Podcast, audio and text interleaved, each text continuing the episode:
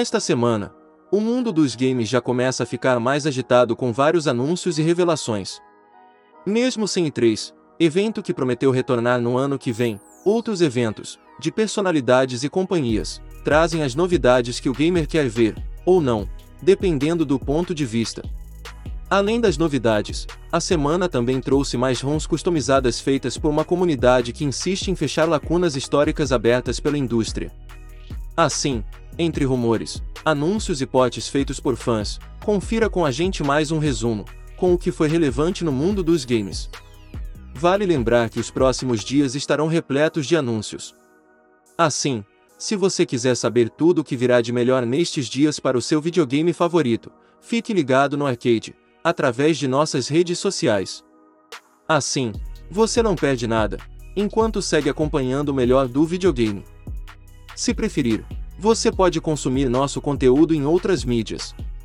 Para conhecê-las, basta conferir a descrição e conferir os links de nossas redes sociais e demais canais. Aproveitamos para convidar você para curtir este vídeo e se inscrever no canal, para acompanhar com a gente, diariamente, o melhor do videogame. Dito isso, vamos conferir juntos mais um resumo. Remake de Prince of Persia adiado, de novo. Prince of Persia, Sands of Time Remake, que já foi adiado, adiado de novo, trocou de estúdio e foi adiado indefinidamente, foi adiado de novo. E não apenas isso, mas sua pré-venda foi retirada de todas as lojas, físicas e virtuais. Se existe algo mais irônico do que um game sobre controlar o tempo, estar perdido no próprio tempo, então eu desconheço. Mas o que está dentro do alcance do entendimento é que a Ubisoft anunciou esse novo adiamento e remoção das lojas, segundo ela, para que a Ubisoft Montreal, o estúdio que criou a trilogia original do PlayStation 2, e que está agora tocando o remake, tenha tempo suficiente para entregar algo digno do legado do game. Rumores GoldenEye HD novo game de terror de Kojima.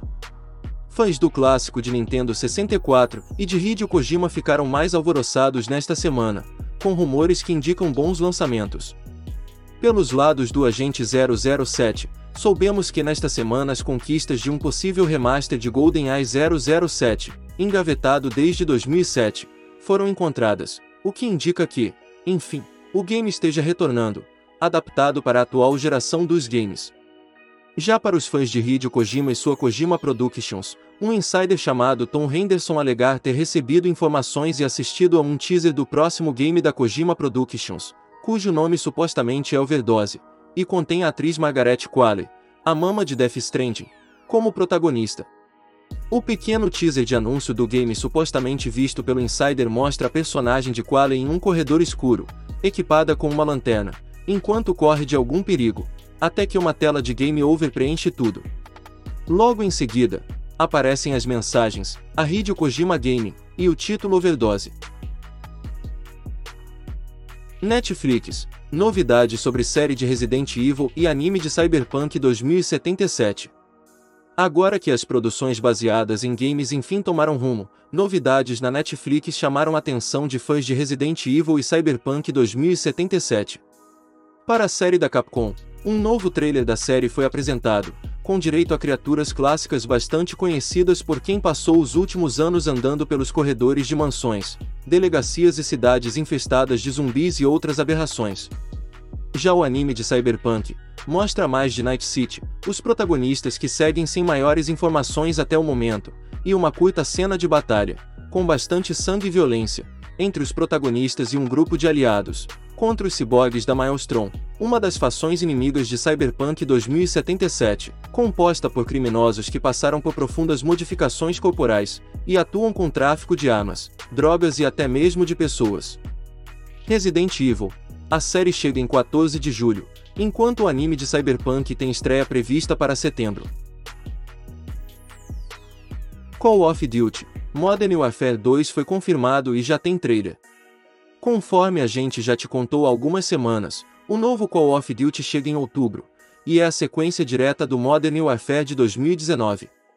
E nesta semana conferimos, pela primeira vez, o explosivo trailer de anúncio do game, repleto de sequências de ação insanas que farão parte da campanha do game. O game terá o retorno de heróis bastante conhecido dos fãs da franquia, especialmente dos bons e velhos tempos da trilogia original Modern Warfare, da década passada. Além disso, o Ozone, o Battle Royale da franquia, terá uma nova versão, que chega ainda em 2022. Final Fight chegará ao Mega Drive graças à comunidade Homebrew. Por fim, temos mais uma correção histórica feita pela comunidade.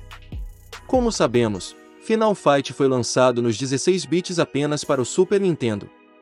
O Mega Drive ficou de fora, embora tenha recebido um porte para o Sega CD, que obviamente exigia o add-on do console para curtir o game. Mais três décadas após o lançamento do game original, uma equipe de desenvolvedores homebrew estão levando, enfim, o game ao console da SEGA. O port conta com um pequeno vídeo, onde se vê a abertura do game, e a animação inicial, onde é possível conferir que, logo de cara, o game terá os três personagens selecionáveis, diferente da concorrência, e também permitirá o gameplay de dois personagens simultaneamente, elemento que também não existe na versão para o videogame da Nintendo. Gostou das novidades? Quais delas chamaram mais a sua atenção? Conte para nós, nos comentários. Aproveite para se preparar, pois a partir de agora, mais anúncios chegarão de diversos nomes ligados aos games. Reforçamos o convite para curtir o vídeo e se inscrever em nosso canal, para você continuar acompanhando o melhor do videogame. Nos vemos em breve. Até mais!